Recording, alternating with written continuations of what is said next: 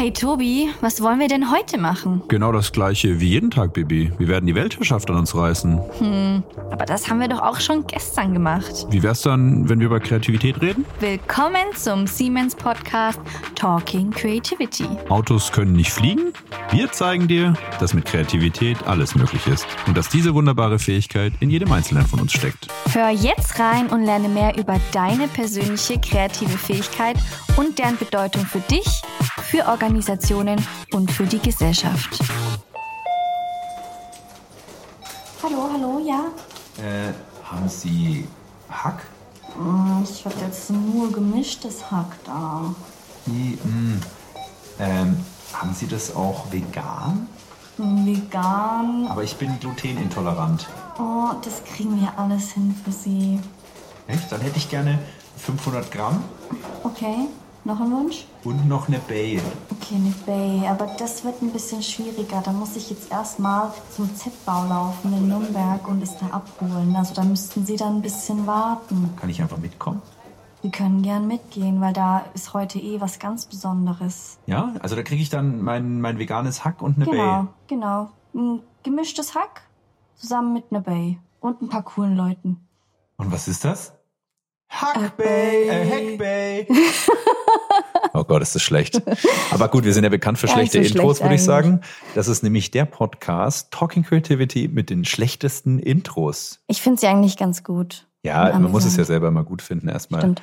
Aber äh, ja, schön. Wir hatten eine neue tolle Gästin mit weiteren O-Tönen, also Stimmen vom Hackbay, einen Hackathon von und mit Zollhof aus Nürnberg hier im schönen Z-Bau in der Südstadt. Und worüber haben wir denn mit der lieben Ilaria gesprochen, Bibi Lotta? Wir haben mit ihr über das Thema Research and Innovation gesprochen und Okay, wie wow. sie das bei Siemens vorantreibt. Also ihre Bezeichnung allein klingt schon super fancy, aber es klingt nicht nur fancy, sondern es ist auch super fancy. Mhm. Und- fast so lecker wie veganes Hack, oder? Ja, ja, ja, doch, kommt nah dran, würde ich schon sagen. Und ich glaube, das erste Mal, dass wir live bei einem Event auch vor Ort sind. Oh, stimmt. Das ist Also quasi ein. Live-Cooking-Event-Menü für euch. Mhm. Wir haben die besten Zutaten unseres Podcasts zusammengemischt, einmal gut durchgerührt. Natürlich alles vegan und jegliche Nahrungsmittelunverträglichkeiten haben wir berücksichtigt. Und ich würde sagen, ein sehr spannendes Gespräch mit unserer lieben Ilaria. Aber nicht nur mit der lieben Ilaria, deswegen hört bis zum Schluss, denn wir haben auch direkt TeilnehmerInnen so. beim Event befragt. Das- ja, das sind auch- das ist- Warum das sind unsere denn- Gewürze im- genau, im Menü. Genau. Wir haben gefragt, warum macht ihr mit? Was ist wichtig? Was, wie treibt ihr eure Kreativität voran? Also ganz tolle Menschen. Wir bewerben uns damit auf gesprochen. jeden Fall bei Michelin für einen Stern als Köche. Mindestens, ja. Von daher würde ich sagen, jetzt genug gebabbelt. Ihr wollt ja verkosten, also hört rein. Sperrt eure Lauscher auf und los geht's. Los geht's! So, herzlich willkommen zu einer neuen Folge Gemischtes Hack, äh, natürlich äh, Hack, Hack, Hack, Hackbay, liebe Freunde. Heute sind wir nämlich beim Hackbay des Zollhofs in Nürnberg, ein Hackathon, zu dem sich viele motivierte und innovationsbegeisterte Studentinnen und Studenten treffen, um unter anderem an einer Challenge von Siemens zu arbeiten.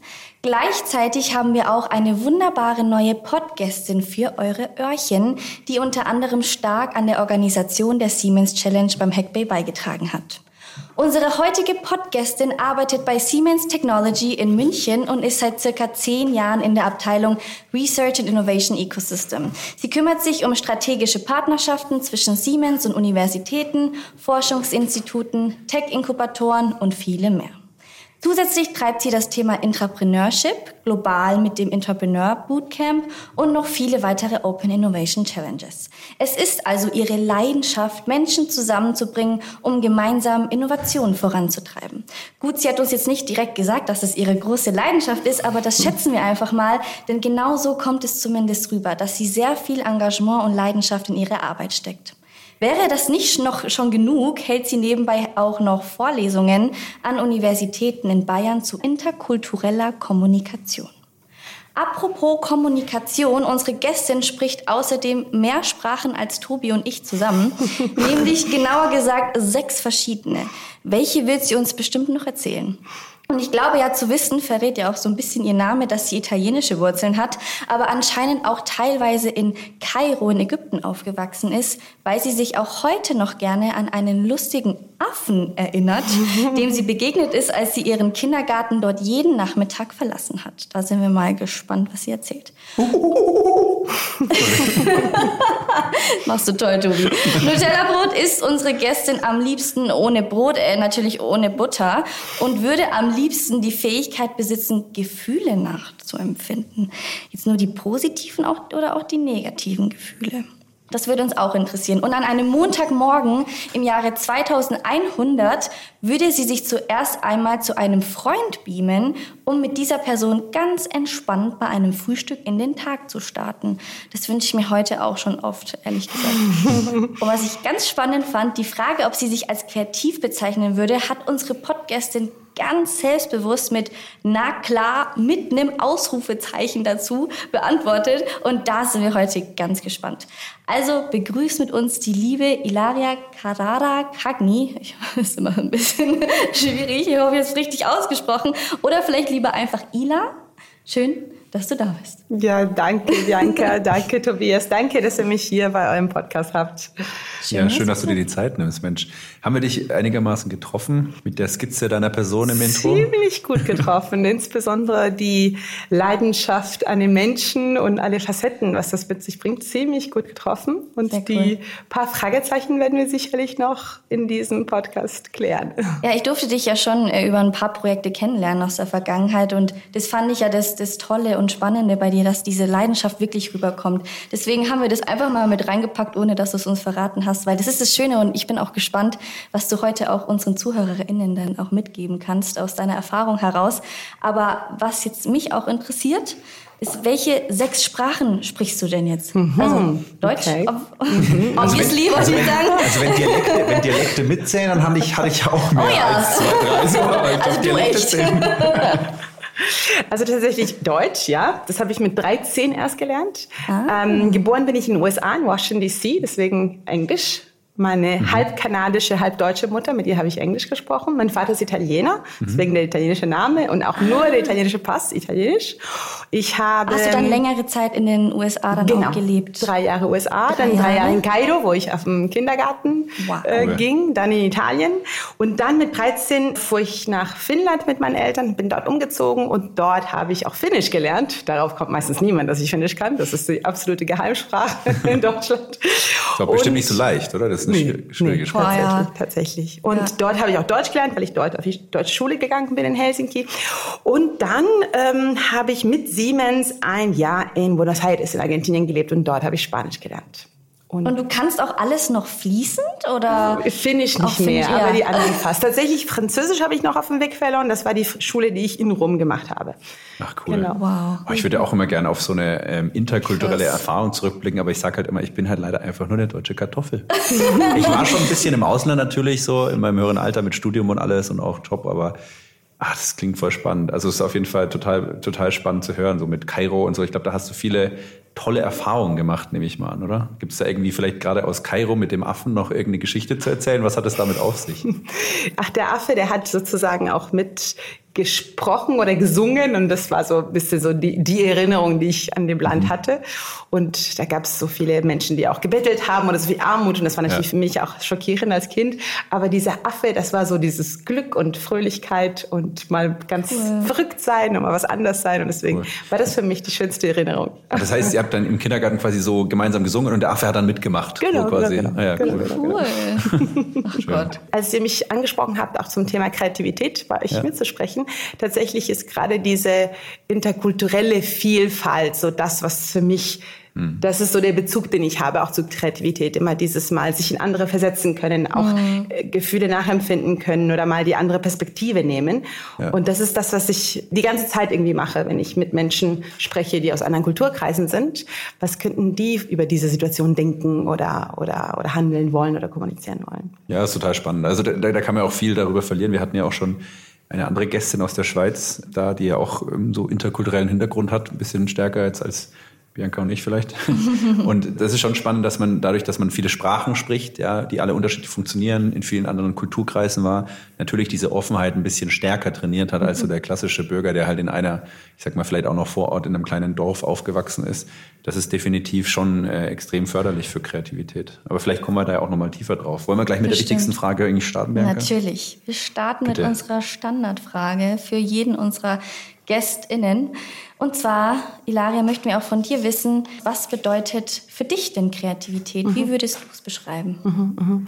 Für mich ist Kreativität auf jeden Fall die Offenheit und die mhm. Vielfalt. Und ähm, in der Identifikation von Lösungen für Probleme immer diese verschiedenen Perspektiven, die wir darauf einnehmen. Das ist in, in diese Perspektivenwechsel oder in diesen unterschiedlichen Sichtweisen, darin liegt die Kreativität. Mhm. Ja, das ist ja auch genau das beste Beispiel mit diesen verschiedenen Hütemethoden, ne? mhm. ne? dass man sagt, jeder nimmt jetzt sich eine Perspektive, also quasi einen Hut und versucht da drauf zu schauen. Das ist total wichtig für Kreativität, ja. Wie hast du gelernt, diese unterschiedlichen Perspektiven einzunehmen? Du hast ja gerade schon erzählt, also wahrscheinlich ein großer Einfluss war eben, dass du in vielen unterschiedlichen Ländern gelebt hast. Wie, wie hat es sich so bei dir entwickelt, dass, mhm, dass du mhm. das hinkriegst? Mhm. Das fühlt sich so an wie so Antennen, die so wachsen. Und wenn ich äh, so, so wie eine Ameise, die so Antennen hat, und auf einmal sind diese Antennen aktiv. Und es ist so, als ob ich jetzt noch stärker höre, noch stärker auf Hinweise in der Mimik achte, noch stärker auch auf Bewegungen von Menschen achte, weil mir oft diese Zeichen mehr gesagt haben als die Sprache, weil ich so oft in einem Kontext war, in dem ich die Sprache nicht konnte. Und tatsächlich dann verstehen konnte, okay, ist diese Kommunikation oder dieses Verhalten oder dieses Thema gerade passend oder nicht passend.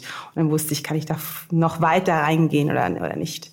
Cool. Das heißt, weil du sagst, noch besser, also du hast es schon über dein Leben so ein bisschen trainiert. Würdest mhm. du dann, wenn du auf dein Leben zurückblickst, sagen, ja, all das, was du so in deinem Leben gemacht hast, hat dir sozusagen, hast du deine Kreativität dir noch stärker antrainiert? Ist es sowas, wo du, wo du sagst, ja, das mhm, Würdest du? Mhm, mh. Tatsächlich, ich würde manchen Sachen sagen, diese Vielfalt hat die Kreativität gestärkt. Zum anderen aber dieses immer versuchen anzukommen, mhm. reduziert wiederum auch die Kreativität, mhm. ne? weil dadurch du musst es schaffen, jedes Mal wieder anzukommen, immer jedes Mal wieder Freunde zu haben, immer mhm. jedes Mal ein Umfeld zu haben und es reduziert es immer wieder, weil es gibt einen Weg, der funktioniert und der andere funktioniert nicht. Ja. Und das wiederum hat es eingedämpft und ich würde sagen, das ist so ein, ein Pulsieren der Kreativität im Leben, manchmal ja, mehr, manchmal weniger. Ja, schön, was du sagst. Das ist eigentlich genau dieses Beidhändige, was ich brauche für den Job, wo ich sage, ich habe Routine, mhm. ich muss Dinge auch mal sehr schnell und effizient machen, da ist es besser, auf einen Standard zurückzugreifen, mhm. eben nicht nicht auszuprobieren, nicht mhm. kreativ zu sein. Und gleichzeitig habe ich auf der anderen Seite genau das, was du sagst, ne, was Neues ausprobieren. Und bei so Reisen, bei so in neuen Ländern ankommen, ist, glaube ich, auch genau das, ja. Und da beides so eine Waage hinzukriegen, ist, glaube ich, auch nicht so einfach, ja. Mhm. Aber spannend, mhm. cool. Also auch ein, du bist ein lebendes Beispiel, dass man Kreativität trainieren kann und Offenheit. Das finde ich schön, weil das ist auch das, was ich versuche mal zu predigen, weil natürlich doch oft noch sehr häufig diese Meinung halt vorherrscht, dass man sagt, das ist angeboren. Ne? Also klar, wir haben sehr viele Voraussetzungen im Leben, kriegen wir per Geburt mit, aber Kreativität lässt sich wie ein Muskel sehr gut trainieren, auch diese Offenheit und so. Absolut. Und ich bin überzeugt, dass Kreativität auch ganz viel über Arbeit und Einsatz und, und ja. Aufmerksamkeit und ja, ja äh, ganz, ganz vorsichtig hinhören und nochmal besonders aufpassen. Ja, total wichtig. Das ist genau das, wir nehmen immer dieses Bild von Ein- und Ausatmen. Mhm. Und viel zu häufig, wenn man über Kreativität spricht, spricht man eigentlich nur über das, was man ausatmet. Mhm. Also die Ideen, die wir generieren. Aber viel zu selten beschäftige ich mich mit dem, was atme ich eigentlich ein. Mhm. Ich kann ja keine Ideen ausatmen oder generieren, wenn ich nichts reinhole. Ja? Mhm. Mhm. Und da gehört genauso sensible Beobachtung, solche Themen dazu. Das ist super, super wichtig. Das macht man viel zu wenig. Ja, das erinnert mich an einem Entrepreneurs Bootcamp. Du hast es auch vorhin erwähnt, auch in meiner Vorstellung. Herzlichen Dank, danke dafür. Ähm, dass äh, ich auch in diesem Unternehmertum oder Entrepreneurship Entrepreneurship-Programm bei Siemens bin. Und in einem dieser Entrepreneurs Bootcamps hatten wir äh, Teams aus North America. Mhm. Und dann haben wir denen gesagt, okay, es geht alles um Problem Statement und wenn ihr ein Problem Statement habt, dann können wir daraus ableiten, so zum Beispiel eine Geschäftsidee, das ist Entrepreneurship, also Unternehmertum im Unternehmen, aber alles leitet sich von einem Problem Statement ab. Und das Schöne ist, im Entrepreneurs Bootcamp können wir die Leute frei entscheiden lassen, worüber sie arbeiten wollen. Mhm. Und ein Teilnehmer, der war von der Smart Infrastructure Building, mhm. äh, Building Einheit und hat so Feuermeldeanlagen in den USA einfach an, so, das war sein Job, ne? Also er ja. konnte sich gut mit Feuermeldeanlagen aus. Und er sagte tatsächlich, mein größtes Problem aktuell ist, meine Tochter zur Schule zu fahren. Mhm. Ich bringe sie jeden Morgen zur Schule und denke, ich hoffe, ich hole sie wieder lebend ab, weil es so viele Fire-Shootings gibt. Das okay. ist mein größtes das Problem. Ich wünschte, ich könnte Homeschooling machen, das ist ja möglich in den USA, aber irgendwie in seiner Familie hat es nicht geklappt. Und seine Angst war riesig, dass mhm. sie ermordet werden konnte. Mhm. Und er dachte, aber es würde ja gehen mit dem Fire,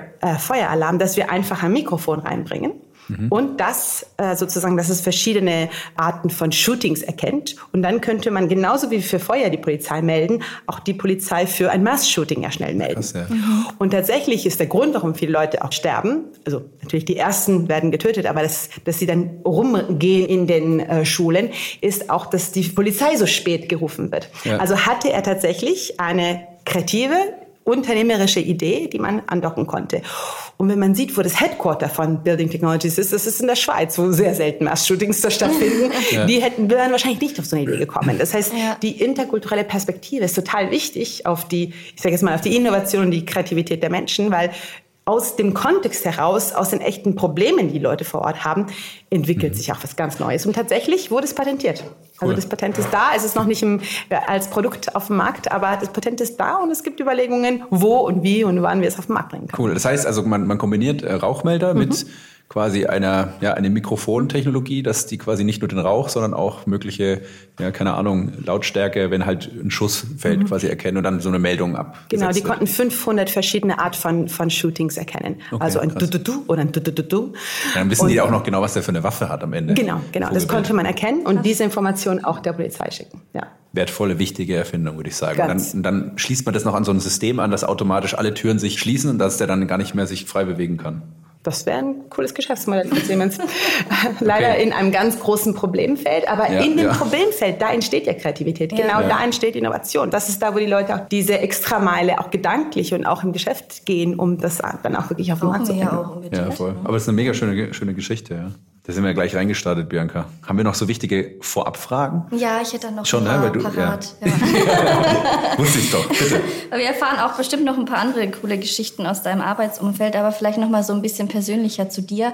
Hast du vielleicht auch so einen Modus, wo du am kreativsten bist, wo du dich am kreativsten austoben kannst, was du vielleicht auch so ein bisschen als Tipps für die ZuhörerInnen mitgeben kannst? Mhm, mhm. Meine Strategie für Kreativität oder mein Creative Hack mhm. äh, ist, mich mit Menschen auszutauschen. Also du hast es richtig erkannt, ja. dass meine Leidenschaft sind Menschen und genau aus den Menschen heraus hole ich mir dann die Idee und die Kreativität, beziehungsweise aus den Fragen, aus der Reaktion, aus dem Gespräch leite ich es ab. Und tatsächlich hole ich mir einfach die Inspiration. Und es ist jetzt nicht so, dass die Ideen mir während der Dusche einfallen oder mhm. es gibt andere, die dann stundenlang äh, online Analytik fahren. Das ist nicht mein Weg. Mein Weg ist, ist ein Austausch mit den Menschen. Da bekomme ich diese extra Portion Ideen. Und tatsächlich tatsächlich ist mir das in den letzten Jahren, wo wir viel zu Hause gearbeitet haben, hat mir das gefehlt, der Austausch. Habe mir dann einfach kurze Calls mit den Leuten, wo ich wusste, okay, von denen kriege ich diese Kreativität organisiert und dann konnte ich sozusagen die Inspiration bekommen. Mhm. Schöne Geschichte. Ist auch wichtig zu verstehen, dass jeder so seine eigenen Modus operandi hat. Ne? Du bist so ein Mensch, du funktionierst genau so bei Kreativität mhm. und andere Menschen müssen das wieder anders für sich mhm. machen, je nachdem, was man für ein Typ Mensch ist. Deshalb sage ich auch immer, man kann nicht irgendwie ein Schema F drüber stülpen über alle Menschen, ja, auch in der Organisation nicht, sondern meine Devise ist auch immer, oder unsere Devise so, hey, versucht zu reflektieren, wie seid ihr kreativ und versucht da einen idealen Weg für euch zu finden. Und der mag ganz anders aussehen als bei anderen Leuten. Ne? Ja. Schön. Cool. Aber ich bin tatsächlich auch eher so. Ich, ich bin immer beeindruckt, ich weiß nicht, ob das dir vielleicht auch so geht, wenn ich mit Menschen in der Diskussion bin und rede, während ich rede, fallen mir Sachen ein, wo ich mir immer denke, wo kommt das denn jetzt her? Das ist ja Vogelwild. Total. Das Oder? Auch so, ja. Da bin ich immer so beeindruckt von meinem eigenen Gehirn und denke mir so, und dann, und dann, aber dann entsteht manchmal so eine Dynamik im Gespräch, mhm. dass ich mir denke so, wow, krass, wenn ich alleine irgendwo sitze oder recherchiere oder an Zahlen ja. oder sonst was, passiert da gar nichts. Im Gespräch mit Menschen, also ja. kommen da Sachen zutage, wo ich mir denke, Halleluja, wo kommst du denn jetzt her? Und dann muss man sich das gleich aufschreiben. Ja, genau, genau. Ja, gleich aufschreiben. Ja, das ist wichtig. Ja. Bei mir ist es ein bisschen anders. Also ich habe so einen Mix. Also ich bin immer erstmal so gerne für mich alleine kreativ, aber dann brauche ich das Gespräch. Mhm. Und dann kommen erst, am Anfang sind es dann immer die, ich glaube, most obvious Ideen, also die offensichtlichsten Ideen. Ja, offensichtlicheren. offensichtlicheren Ideen. Ja. Wenn ich so für mich kreativ bin, aber dann im Gespräch, dann kommt mhm, noch um mehr. Um das zu verfeinern. Genau, dann, ne? genau, nochmal neue Impulse, nochmal andere Richtungen, andere Perspektiven mhm. auch noch mit einzubringen.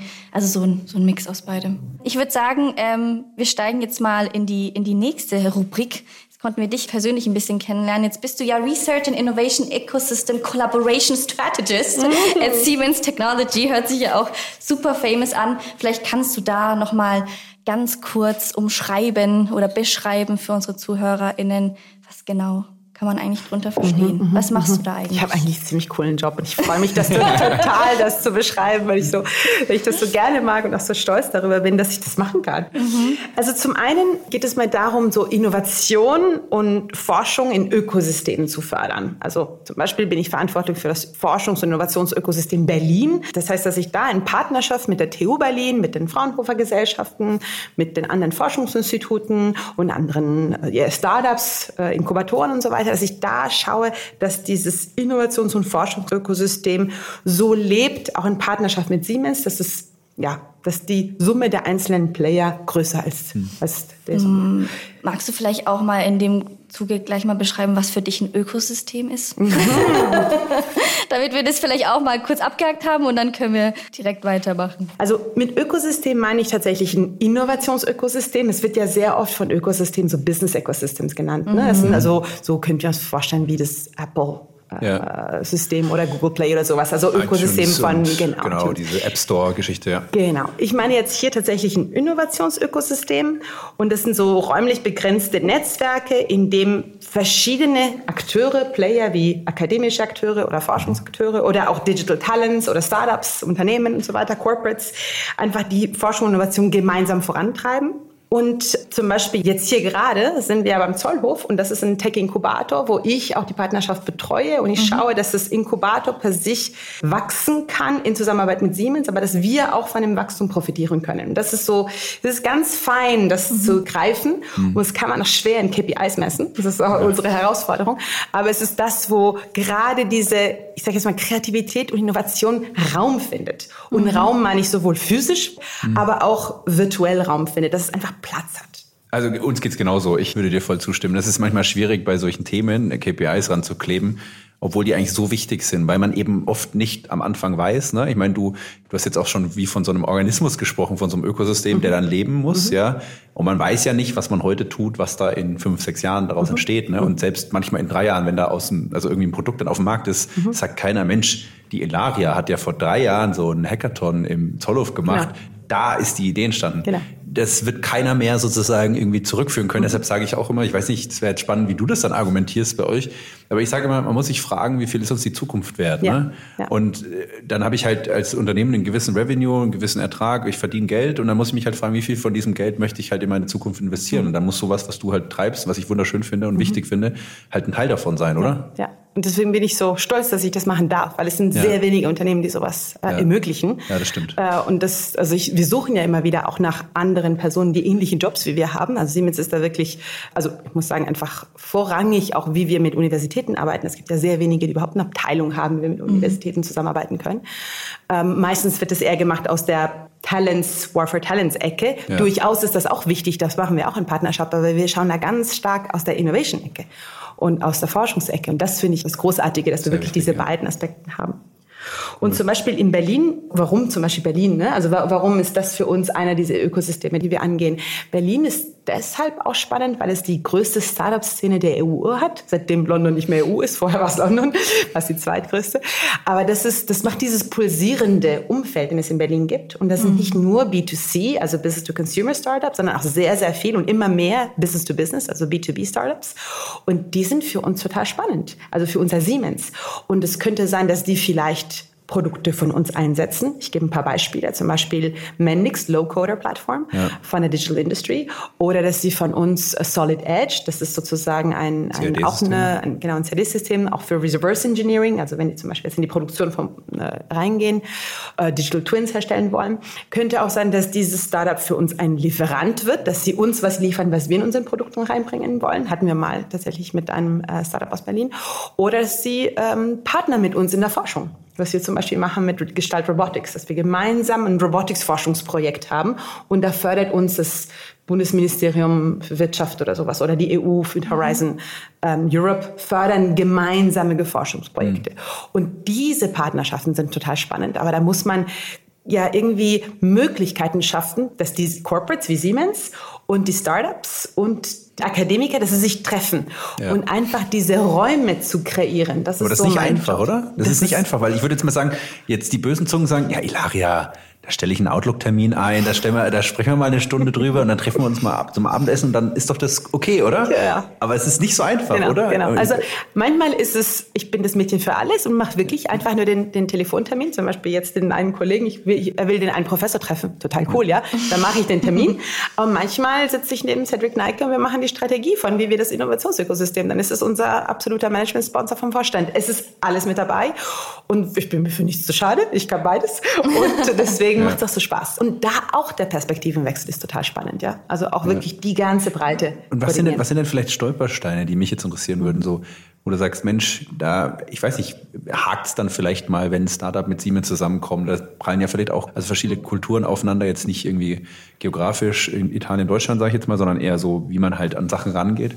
Hast du da vielleicht irgendwie ein, zwei Herausforderungen, die dir spontan in den Kopf kommen? Mhm, mhm.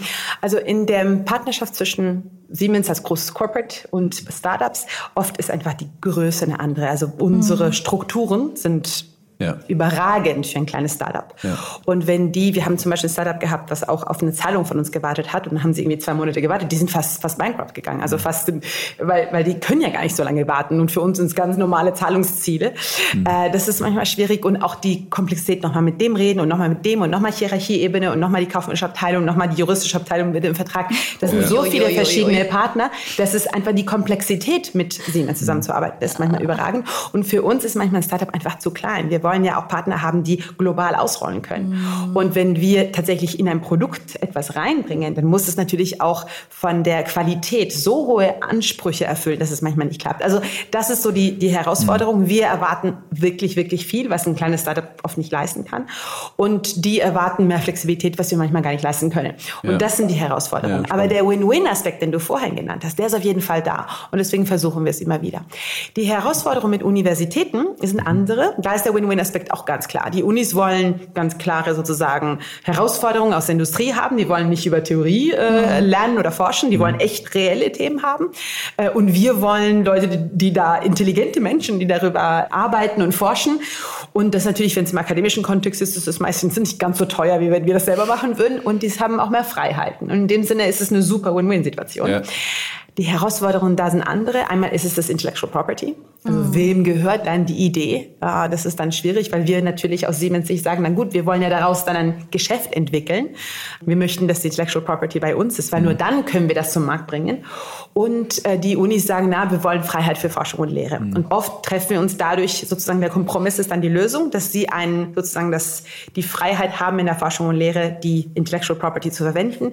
Wir sie aber exklusiv bekommen für ähm, Commercial Use. Für Commercial Use. Ähm, oder es gibt aber, ich meine, jedem Vertrag wird eine andere Einigung getroffen, ja. Mhm. Also das ist, aber das ist so ganz, ganz grob gesagt, wie wir uns da mhm. oft einigen. Und ähm, das andere ist die Vertraulichkeit. Ne? Also für uns ist es super wichtig, dass manche Sachen auch wirklich vertraulich bleiben, mhm. weil wir nicht wollen, dass sofort unser Wettbewerb vielleicht manche äh, Forschungsprojekte abgreifen kann, abgreifen ja. kann. Und für die Universität ist aber ähm, Publikation ist die Währung der akademischen Karriere. Also ein Professor mhm. ist so viel wert, wie viel er publiziert, wie viel er oder sie zitiert werden. Mhm. Und deswegen ist das oft da auch eine Herausforderung. Und da müssen wir Wege finden, was kann davon publiziert werden oder wann kann es publiziert werden. Und dafür braucht es auch schon mal viel Kreativität, ne, um genau. da gute Lösungen zu finden. Aber es ist genau. super spannend, wenn ich dir so zuhöre, Ilaria. Und jetzt hast du ja italienische Wurzeln und dann kennst du sicherlich auch die Familie Medici. Da gibt es so ein schönes Buch, den Medici-Effekt. Und tatsächlich sehe ich dich in dieser Rolle gerade so, weil, also ich weiß nicht, ob du es kennst, aber nur so am Rande erwähnt, fand ich das total spannend, weil ich das mal gelesen habe, weil das ja auch Familie Medici war ja so eine ganz, ganz reiche Bankerfamilie mhm, ja. und die haben halt auch nichts anderes, also nichts anderes gemacht, aber halt unter anderem ganz viele sehr, sehr smarte Menschen damals, ne? Galileo Galileo, Leonardo da Vinci, wie sie alle heißen, zusammengebracht. Und durch dieses Zusammenbringen, Kollaboration, was du jetzt auch treibst, ist halt ein Feuerwerk an Kreativität entstanden. Ne? Ich glaube, die Oper wurde erfunden, Petersdom ist daraus ein bisschen entstanden, lauter so Sachen, die halt einfach durch Kollaboration, durch Zusammenbringen und am Ende Brücken bauen entstanden ist. Ne? Also diese ganzen Herausforderungen, die du beschreibst, man muss Brücken bauen zwischen manche Menschen, die halt vielleicht auch, ich weiß nicht, ob jetzt Galileo Galileo, Leonardo da Vinci, ich weiß gar nicht, ob die jetzt gleich die sich jemals getroffen haben, weiß ich jetzt gerade nicht, aber ne, das waren bestimmt auch ähm, nicht immer ganz einfache Charaktere, die dann auch zusammenzubringen, dass sie miteinander reden. Ne, der krasse, ich sage immer, es entsteht auch dort ein wahnsinniges Feuerwerk an Kreativität. Einmal natürlich durch Kollaboration generell auf so einer größeren Ebene, wie du es beschrieben hast, aber auch da, wo Welten aufeinander prallen, ne, wo der, ich sag mal, der komplett unwissende, aber motivierte, smarte Studierende, der vielleicht mhm. keine Ahnung vom Thema hat, ja, mhm. auf den krassesten AI-Experten meinetwegen mhm. trifft, ja.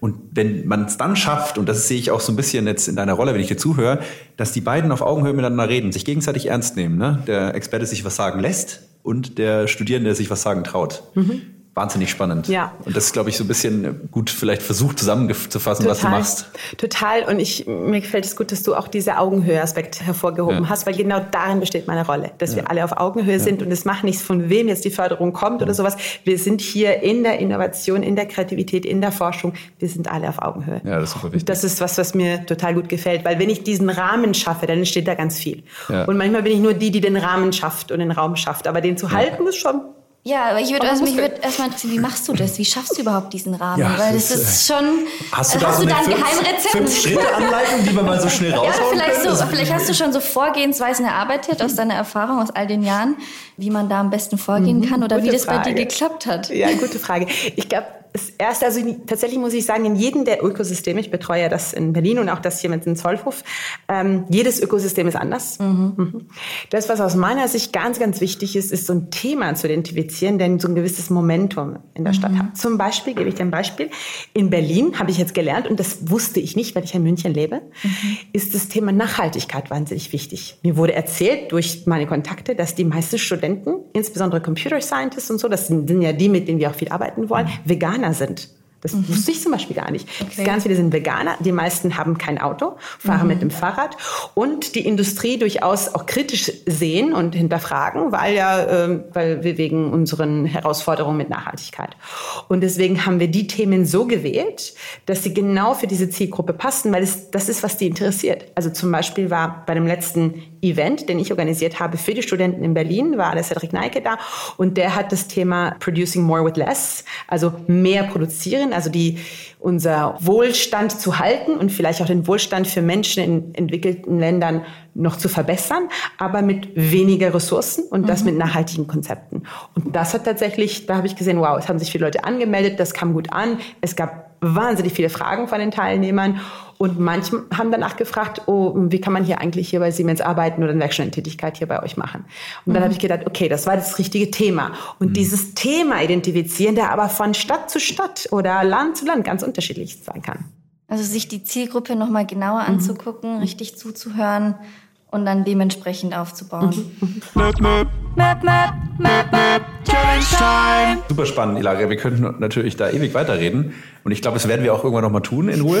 ähm, aber wir wollen natürlich noch zu unserem zweiten Thema kommen, dem Hackbay und Hackathon und so weiter, weil wir jetzt ja auch hier im Z-Bau vom Zollhof organisiert sitzen. Aber bevor wir da reinstarten, haben wir eine kleine kreative Herausforderung für dich, um äh, ein wenig dich auf die Probe zu stellen, beziehungsweise eigentlich nur gemeinsam ähm, ein wenig kreativ zu sein weil das auch immer viel Spaß macht. Und ich glaube, die Bianca hat was vorbereitet, oder? Ja. Ui, ui, ui, Geschichten erzählen macht ja vielleicht manchen auch Spaß, vielleicht dir auch.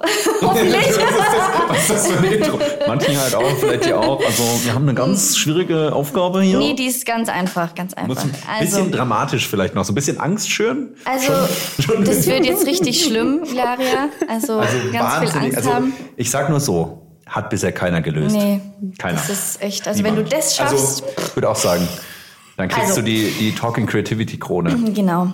Also du darfst jetzt eine schöne kreative Geschichte spinnen und zwar auf Basis von vier Antworten, die du uns geben darfst. Und zwar, wir haben vier Fragen vorbereitet, die drehe ich auch gleich dann zu dir rüber, ähm, die du jetzt erstmal beantworten darfst. Und zwar die erste, an welchem Ort bist du am kreativsten? Überall. Hauptsache es ist Anfang des Nachmittags. So zwischen zwei und vier. Ah ja, spannend. Wen fragst du nach Rat, wenn du nicht mehr weiter weißt? Meinen Mann. Frage Nummer drei. Was ist dein größtes Learning aus deiner Kindheit? Höre, bevor du sprichst. Finde ich schön. schön. Ah. Das ist mega schön. Und die letzte Frage, was beeindruckt dich an deinen Kindern?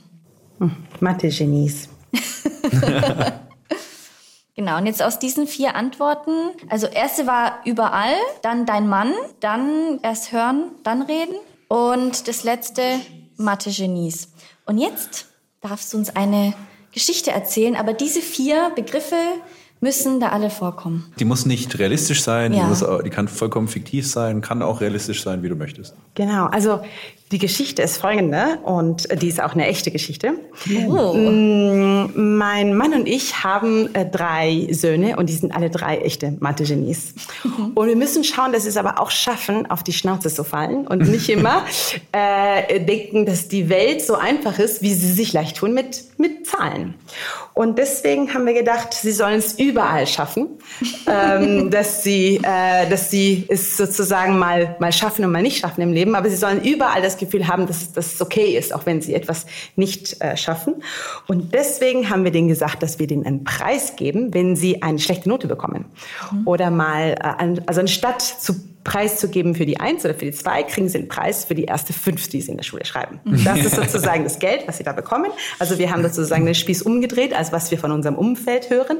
Immer wird nur sozusagen nur die Eins gelobt. Wir wollen das Gegenteil machen. Und deswegen haben wir gedacht, äh, und, und wenn Sie uns von der Schule erzählen und wie Sie sich tun mit Herausforderungen, hören wir ganz lange zu, bevor wir sprechen. Sehr Cool. Und das ist wahr. Das Also, Das ist wahr. Das ist wahr. Sie kriegen echt Applaus, eine Belohnung, Applaus. wenn Sie dann eine 5 nach Hause bringen.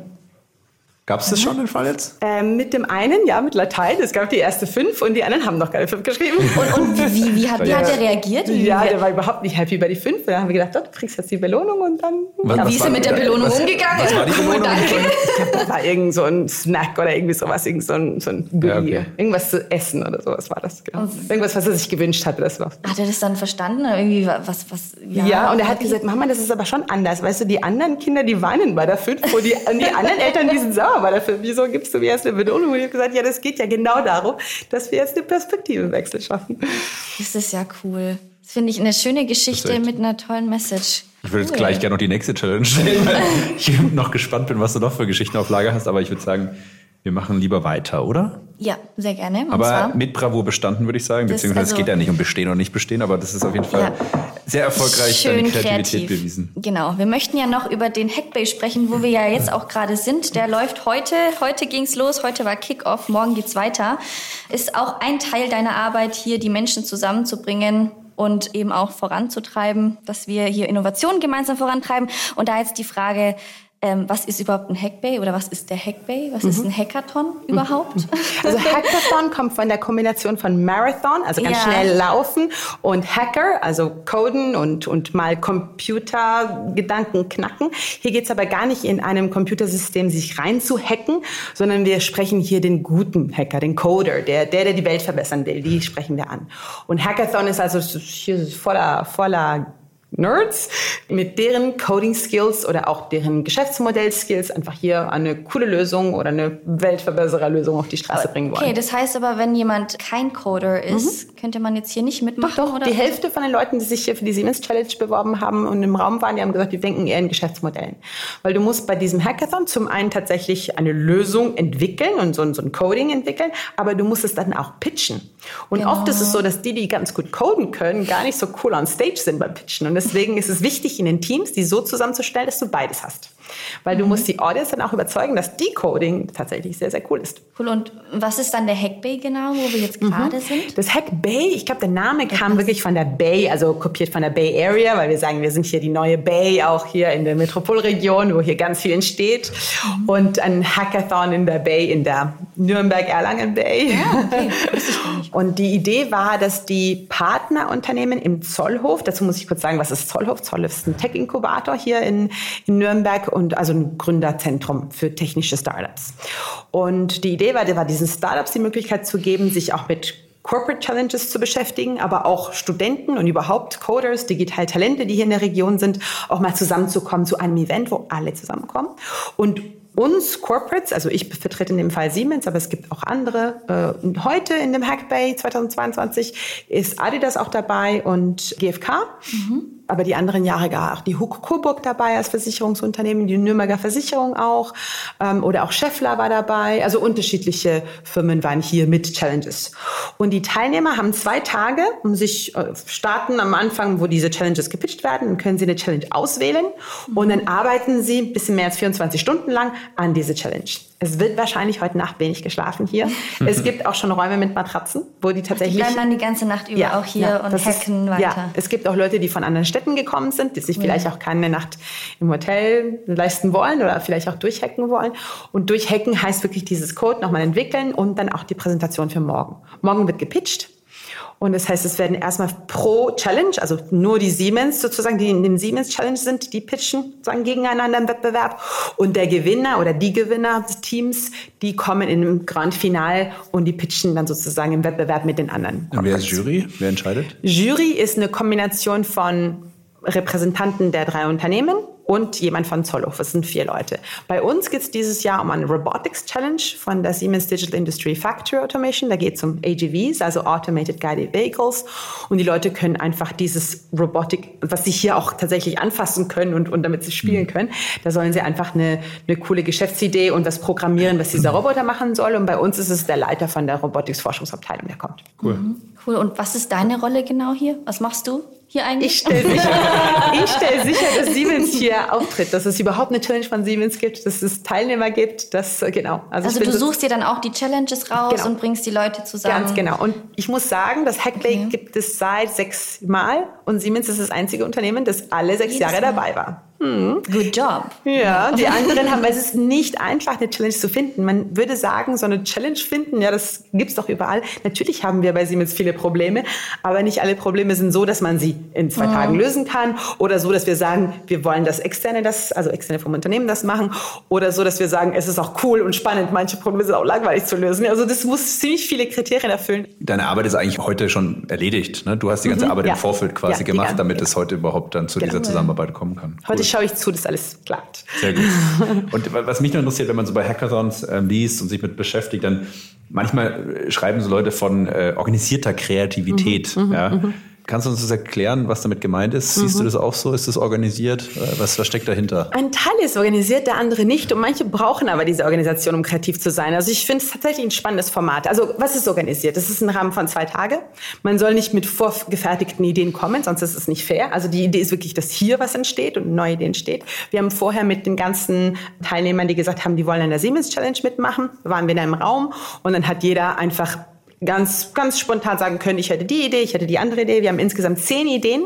Aber die ähm, Challenge ist schon vorher ausgeschrieben gewesen. Die Challenge war schon ne? vorher ausgeschrieben. Man bewirbt genau. sich auf die Challenge. Okay. Genau, genau. Die wird aber heute noch präsentiert. Die wurde heute Morgen präsentiert. Mhm. Und dann konnten die Leute einfach sagen, hier, ich hätte tatsächlich eine Idee, wie wir es lösen können. Ich gebe ein Beispiel für diese Roboter und eine Lösung. Die eine, ähm, eine junge Dame, ich glaube Studentin hier der Friedrich-Alexander-Universität, sie hat gesagt, ja, sie würde das gerne einfach für die Kriegssituation nutzen, dass dieser Roboter in zerbombten Areas mhm. gehen kann, wo sich kein Menschen traut hinzugehen. Also Menschen haben ja Angst mhm. um das eigene Leben. Ein Roboter könnte hingehen und dort mit Sensoren einfach hören, gibt es Menschenstimmen, weiß ich, ob da Leute noch leben oder vielleicht kann ich Essen bringen oder Medikamente bringen oder sowas. Also mhm. wirklich um ein tolles Impact zu haben. Genau.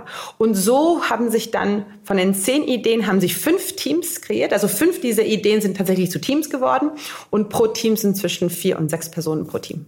Und in jedem Team sind sowohl Coders als auch Business Enthusiasts, so nennen wir die. Jetzt heißt es aber trotzdem oft so, dass ja so ein bisschen Zeitdruck ja vielleicht auch Kreativität hemmen kann oder schwierig ist natürlich unter Zeitdruck. Jetzt brauche ich sofort eine Idee, jetzt habe ich da zwei Tage. Jetzt muss ich ja eigentlich die Idee relativ schnell haben, relativ mhm. schnell mich festlegen, relativ schnell sozusagen loscoden, dass ich auch was zeigen kann und die Idee ein bisschen weiterentwickle.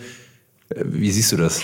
Ja, also ich finde zum einen oft ist es so mit Kreativität, du brauchst auch irgendwo ein klares Problem, was du angehst, das haben wir schon vorgefertigt. Mhm. In ja. dem Sinne ist es, wir erleichtern sehr viel vom Prozess, weil ich kenne das aus dem Enterprise Bootcamp, wo die Leute kein Problem haben. Da tun sich sehr schwer, ein Problem zu identifizieren und zu, zu sehen. Das haben wir ja schon gemacht. Das, die Problemstellung liegt ja schon da. Ja. Und ähm, ich meine, ich bin ja eine, die gerade im Austausch mit den anderen ja kreativ werde. In dem Sinne, das Team ist ja auch schon da, das wird auch organisiert. Ja. In dem Sinne ist es wirklich organisierte Kreativität. Das Einzige ist, du hast nur diese zwei Tage. Also du kannst es nicht vorverlagern oder nachverlagern auslagern, das ist wirklich an diese, da muss ja. es dir gut gehen und du musst irgendwie gut genug geschlafen haben, gegessen haben, damit es gut geht. Und dafür ist ja auch gesorgt.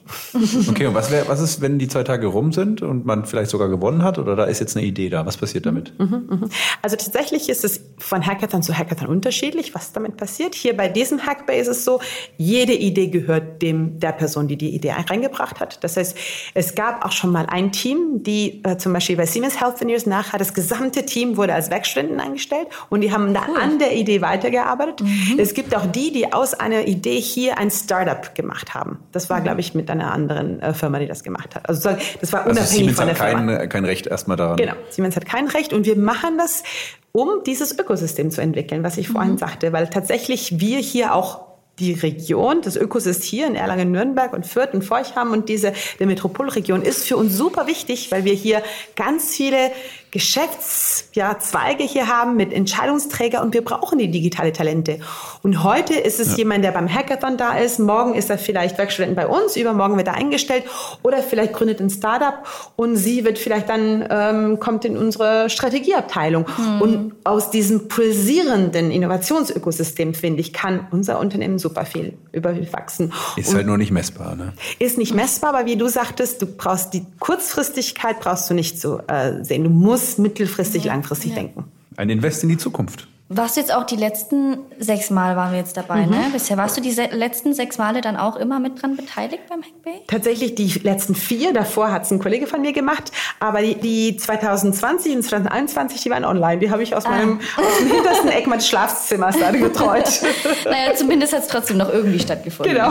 Aber kann, konntest du da vielleicht auch so eine Entwicklung erkennen? Vielleicht auch in Bezug auf die Kreativität? Sind die Teams irgendwie früher anders an die Probleme rangegangen? Haben sie anders gearbeitet, anders gedacht? Irgendwie, konntest du da irgendwas erkennen? Mhm. Also es sind immer wieder neue Leute dabei. Sind, ja. Das ist, die Klientel verändert sich total.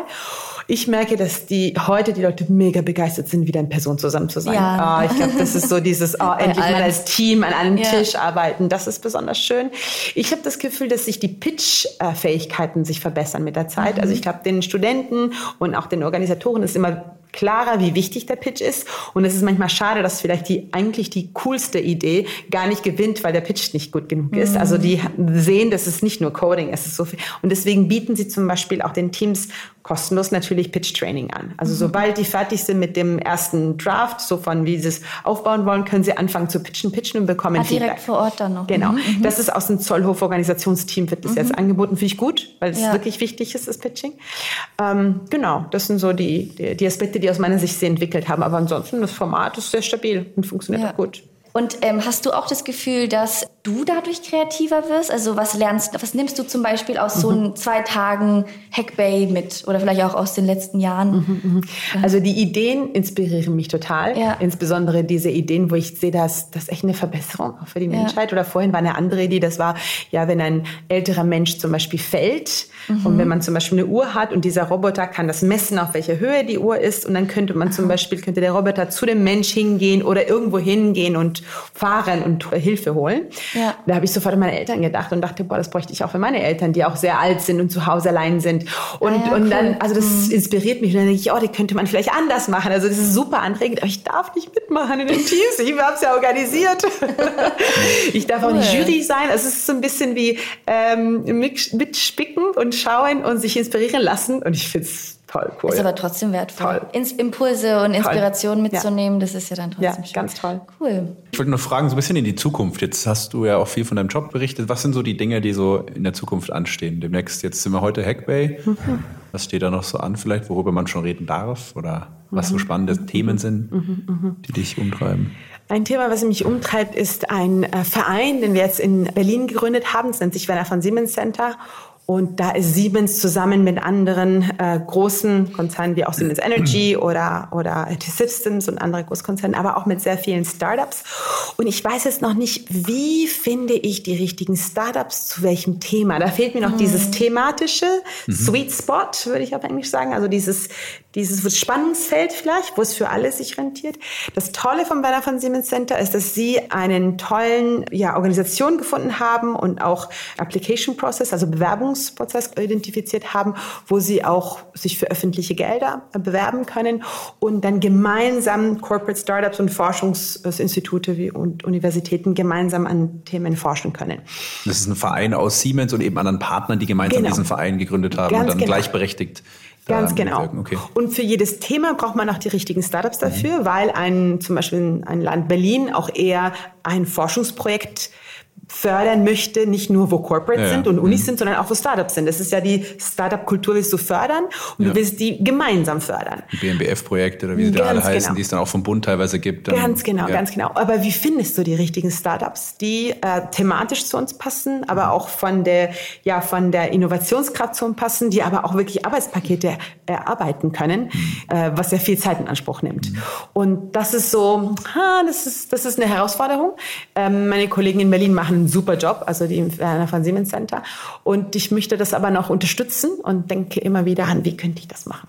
Das Spannend. ist, was ich so aus kreative der... Challenge. Genau, das ist meine nächste kreative Challenge. Cool. cool. Wo sitzt das Werner von Siemens Center in Berlin? In Siemensstadt. Das ist ja ah, ein ja. Kiez ah, ja. Äh, von Siemens, was jetzt gerade über, also sozusagen neu bebaut wird oder neu. Und das Spannende ist, es gibt viele Produktionsstätten dort. Mhm. Und das ähm, USP, also Unique Selling Point von diesem Werner von Siemens Center, ist, dass sie Forschung an der Produktion machen. Mhm. In einer Großstadt mit Startups. Also das ist eine Kombination, die hast du nicht in so vielen Großstädten. Und das ist das, ist das was man dort besonders ähm, nutzen äh, möchte. Und Siemensstadt wird auch, bekommt auch ganz neue Gebäude. Das mhm. heißt, wir haben Möglichkeiten, auch diese Produktionsstätten neu zu konzipieren. Mhm. Oder ich gebe euch ein Beispiel, was wir vor kurzem besprochen haben mit der TU Berlin, ähm, aber auch mit den Kollegen von der Digital Industry Process Automation, die zum Beispiel Wasser- und Abwassersysteme anleiten. Wir wollen dort sowas wie ein Living Lab aufsetzen. Und das Tolle wäre wirklich das Abwassersystem dieser Gebäude, wo Menschen vielleicht arbeiten, leben, aber auch studieren und forschen, ja. Wie ist denn dieses Abwassersystem da und wie könnte man vielleicht Wasser sparen? Mhm. Und das wirklich als Labor, aber im lebenden Labor, das ist Living Lab gedacht. Und sowas haben wir noch nicht, wollen wir entwickeln. Und nicht nur in sozusagen der abstrakten Forschung, sondern wirklich in echt. Mhm. Und jetzt sind wir dran zu schauen, wie könnten wir das machen? Genau.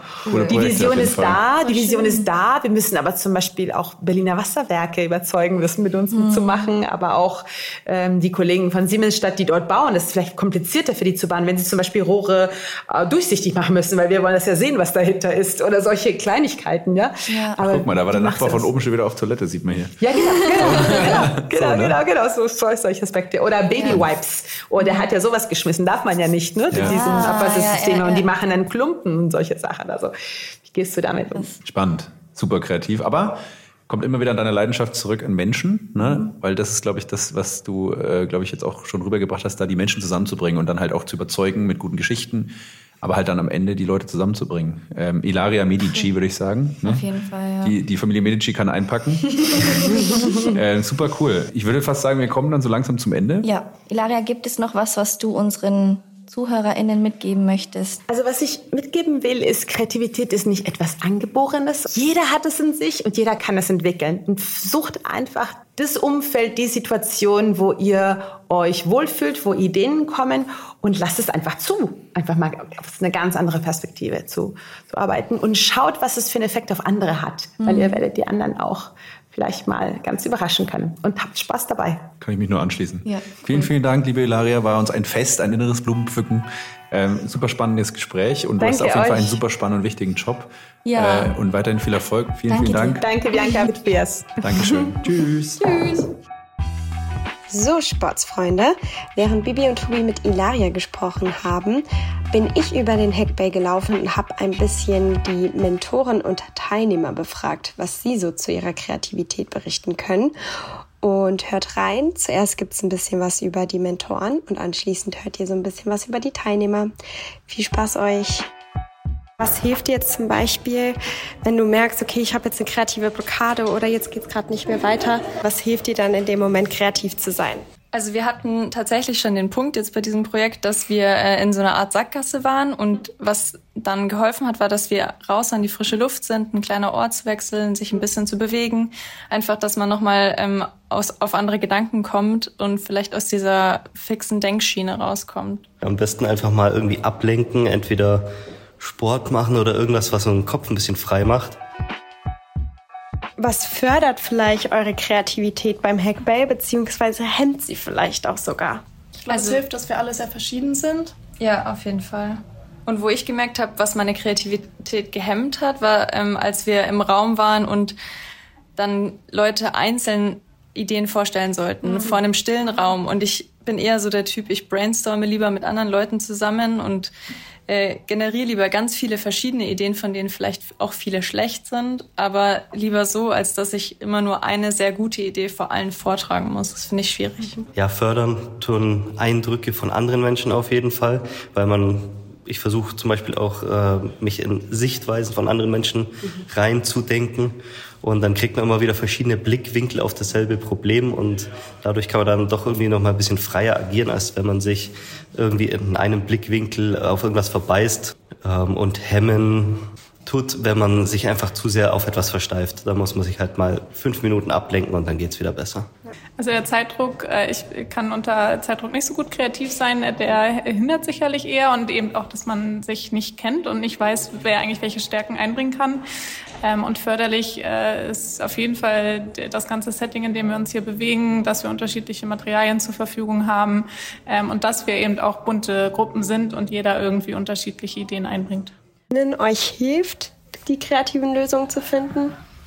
Ich würde schon sagen, ja, auf jeden Fall. Ähm, aber man muss dann auch den Rahmen festlegen, wo es dann wieder aufhören muss, ja. damit man nicht nur am Rumspinnen ist, sondern auch wieder auf was Konkretes kommt. Ja, genau. Also ich würde auch sagen, es ist im Allgemeinen schon ganz cool. Ähm, wir hatten am Anfang ein bisschen Probleme, weil wir wirklich den Scope überhaupt nicht kannten und überhaupt keine Rahmen hatten und dementsprechend überhaupt nicht wussten, wo wir überhaupt ansetzen sollen. Aber so im Allgemeinen ist es schon ziemlich cool, dass wir einfach unser eigenes Ding machen können und mal gucken, was die Gruppendynamik so bringt und wo wir am Ende landen. Ja, auf jeden Fall. Ich meine, man hat ja sehr viele verschiedene Eindrücke von verschiedenen Menschen, auch die man zum ersten Mal jetzt hier trifft. Und daraus lässt sich dann ganz gut was, wenn man auch ein bisschen organisiert dann vorgeht. Und ich habe Glück mit meiner Gruppe, weil wir hatten sehr viele Einfälle, haben dann erst eine Zeit lang drüber diskutiert und einen richtigen Plan gemacht. Und ich glaube, wir sind auf einem echt guten Weg. Absolut. Also ähm, so durch die Demos, die wir heute Morgen gesehen haben, äh, ist, glaube ich, bei jedem so direkt äh, das, der Kopf angesprungen, was könnte man machen. Und äh, ich glaube nicht, dass irgendwer am Tagesanfang schon wusste, was mhm. da hinten bei rauskommt. Inwieweit wird die Kreativität vielleicht beim Hackbase sogar gefördert? Ich bin definitiv der Meinung, dass er stark die Kreativität fördert. Wir die Challengegeber, wir geben denen schon einen Rahmen, in dem sie arbeiten können haben aber auch mm, spezifisch bei unserer Challenge versucht, den Rahmen so weit wie möglich zu fassen. Von daher sind die bei uns sehr frei, was sie sich da ausdenken können. Und dadurch, dass auch Parteien zusammenkommen, die sich gar nicht kennen und die auch aus verschiedenen äh, Themen kommen, entstehen da ganz andere Ideen, wie wenn man in seiner gewohnten Blase arbeitet. Ähm, die Kreativität wird dadurch maßgeblich gefördert, dass wir keine Rahmenbedingungen setzen. Wir haben ganz am Anfang haben wir so ein paar ähm, ähm, Buzzwords und Ideen reingeworfen, haben gesagt, diesen Roboter, stellt euch doch mal vor, wenn, der, wenn der vielleicht draußen rumfahren kann, vielleicht kann der ja einem, einem, einem populären Lieferdienst Konkurrenz machen ähm, oder versucht die Leute mit so ein bisschen ähm, Ideen dazu anzusticheln, dass sie sich den Roboter in ihrem Alltag vorstellen erstmal. Sei es jetzt sowas wie ähm, Lebensmittellieferung oder sei es darum, wenn man an die Großeltern denkt, ähm, dann ist quasi immer jemand da, der aufpasst und auch mal Hilfe holen kann. Das sind alles so Aspekte, die wir versuchen einzustreuen bei denen. Was tust du, um die Teams bei ihrer Kreativität zu unterstützen? Ich setze mich auf jeden Fall immer zu denen, höre deren ihren Diskussionen zu und schaue, ob ich Impulse geben kann in bestimmte Richtungen, ob ich den ähm, vermitteln kann. Da denkt ihr mal an dieses Thema. Da gibt es schon Sachen, die ihr in Open Source, die ihr verwenden könnt, ähm, die ihr ganz einfach bei euch integrieren könnt. Oder hm, sowas wird schwierig. Ich könnte mir vorstellen, dass es in der Praxis dann nicht umsetzbar ist. Das versuche ich hier zu machen und auch ein bisschen Hintergrundwissen einfach vermitteln. Das weiß ich selber nicht so. Ähm, aber das Schöne ist, äh, dass es einfach so entsteht. Also man, man äh, meandert hier so durch die, die Hallen, trifft verschiedene Teams, auch verschiedene Leute aus den Teams. Und das Schöne ist eben, dass, dass die Teams ja nicht nur Hacker, technische Programmierer sind, sondern auch Leute, die einen Businessplan eben aufbauen wollen. Und das ist richtig schön, auch die innerhalb des Teams zueinander zu führen und dann zu wissen, okay, hey, was macht ihr da eigentlich, wo wollt ihr hin? Gerade eben habe ich wieder ein Team kennengelernt, die, die machen es aus meiner meiner Sicht genau richtig. Die haben, das sind zwar Techniker, viele Nerds, aber die machen nichts anderes als auf Whiteboards zu malen, zu kritzeln, was wollen wir hier wirklich erreichen. Sie haben verstanden, was ist so der Spielraum, den wir ihnen geben und auch das, wo wir hinwollen. Ähm, aber sie schauen erstmal, okay, was, was ist der Problemraum, den sie sich rausgesucht haben und gehen da jetzt lauter Ideen durch, äh, machen jetzt auch noch mit mir gleich noch ein Benchmarking so ein bisschen, hey, geht die Idee in die richtige Richtung, nochmal eine andere Meinung abholen. Und das ist genau das, wie ich mir einen Hackathon vorstelle. So richtig gleich starten mit Hacken, da rate ich hier ab davon. Aber es gibt hier alles und ich bin wirklich froh über die ähm, verschiedenen Outcomes. Darum glaube ich nicht, dass es die eine Antwort gibt und das eine Doing, sondern man muss einfach schauen, wie man sich gut einfügt. Ich stelle denen ziemlich viele Fragen. Also immer wenn sie mit irgendwelchen Ideen kommen, dann ähm, frage ich erstmal, was sie sich dabei gedacht haben und versuche quasi die schon mal in eine Richtung zu bekommen, dass sie ihre eigenen Ideen erstmal hinterfragen, aber auch um dann noch so ein bisschen mehr Kreativität rauszukitzeln, damit das Ganze dann noch umsetzbar ist, ne? damit die erstmal so top-down eine Idee haben, was können sie da eigentlich machen. Wie gehen die Teams an die Challenges heran und ist dir da etwas aufgefallen? Der ein oder andere Teilnehmer hätte sich gewünscht, ähm, einen klar definierten Rahmen zu erhalten. So eine Aufgabe, mach bitte das und löse das so. Das haben wir jetzt halt nicht gemacht. Da hat sich der ein oder andere, glaube ich, schwer getan mit unserer Challenge. Andere sind dagegen darin aufgeblüht. Die konnten dann Visionen spinnen. Wir hatten auch einen Teilnehmer, der hat gut fünf Ideen eher ausschließlich reingebracht, was man da jetzt machen könnte. Und das Grundkonzept, wie die rangegangen sind, ist eigentlich meistens gewesen, dass sie uns gefragt haben, wie funktioniert dieses System? Was kann das System? Was für Möglichkeiten habe ich da zu kommunizieren? Was für Funktionalitäten gibt es? Und anhand von diesem Basiswissen dann sich zu überlegen, was kann ich daraus entwickeln. Also es ist wirklich ähm, ganz unterschiedlich. Lustigerweise die, die frustriert sind, fangen direkt mit dem Coding an. Ähm, die haben sich auch manche schon beschwert und äh, ja, das ist aber immer so. Aber die, die Jungs und Mädels, die da eben sich einfach das Whiteboard geschnappt haben, die, die haben kapiert, was ein Hackathon ist. Man kann in 24 Stunden kein Produkt kreieren, ähm, aber man kann eine, ein mögliches Problemfeld aufzeigen, was, was ja auch so spannend für uns ist als Siemens, dass wir das dann auch aufgreifen und mitnehmen können und uns halt nicht selbst bestätigt fühlen. Dass wir halt nicht selber sagen, yo, ähm, das haben wir auch schon die ganze Zeit gesagt und darum machen wir das jetzt, sondern sagen, hey cool, das sehen ganz andere Leute. Mir ist tatsächlich aufgefallen, sie gehen erstmal sehr, sehr emotional an den Roboter ran. Das ist vielleicht auch dem geschuldet, dass wir eine sehr, sehr ähm, emotional gestaltete Auftaktpräsentation hatten. Aber sie gehen erstmal direkt mit dem Roboter so in Kontakt und schauen sich den erstmal genauer an. Er hat coole Scheinwerfer nach vorne, nach hinten die, äh, die sie sich erstmal genauer anschauen. Und ähm, die ersten Ideen sind erstmal, wie kann ich mich direkt mit dem verbinden? Wie kriege ich die Information aus denen raus, damit die erstmal ein Feeling dafür bekommen, was die alles so ihre Kreativität damit füttern können, was der Roboter denn so kann.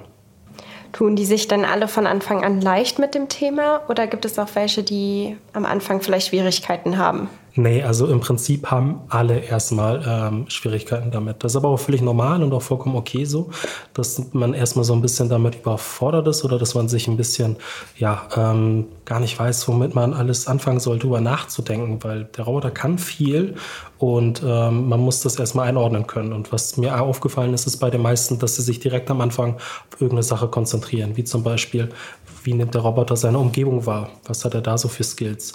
Ähm, wie kann der Roboter mit Menschen kommunizieren? War bei einer anderen Gruppe so. Die ganz intuitiv, man merkt das schon, je nachdem, was für ein Set von People da auf den Roboter zukommt, ähm, merkt man schon, dass da direkt so eine kleine Sparte sich herauskristallisiert. Und die versuchen wir dann explizit zu fördern. Gibt es etwas Konkretes, was ihr vielleicht tun könnt, wenn jemand sich am Anfang schwer tut mit dem Thema? Ja, auf jeden Fall. Also nicht nur doofe Fragen stellen, sondern ähm, wir können dann auch erstmal die Leute dann vielleicht auch erstmal so ein bisschen äh, dazu ähm, ja, befragen, womit sie denn Schwierigkeiten haben, versuchen herauszufinden, wie sind denn so ihre, ihre, ähm, ihre Skills und ähm, ihr Mindset, mit dem sie da jetzt erstmal auf uns zugekommen sind, auf den Roboter. Und dann gucken wir halt, dass wir den, das erstmal, je nachdem, wo der Entry Point ist für die Leute, dass wir die abholen, auch auf Basis von dem, was wir schon alles mit dem Roboter gemacht haben, den zeigen können, so, pass mal auf, so spricht der Roboter, so denkt der Roboter und so kannst du damit mit ihm kommunizieren. Erst einmal ins Gespräch mit denjenigen gehen und vielleicht ein bisschen abtasten, wo liegen die Kompetenzen, was kann der oder sie schon ziemlich gut, worin hat er sie Erfahrungen bereits gesammelt? Und sich dann überlegen, was kann man damit Sinnvolles machen mit dem bestehenden Know-how in dem Ökosystem, was wir anbieten. Also wir sind hier eben äh, nicht alleine, es sind ja nicht nur die Mentoren, ich habe auch zum Glück viele Studenten äh, mitgenommen, äh, die eben auch schon sich mit den Robotern auskennen und die sind eben auch in den Teams dabei.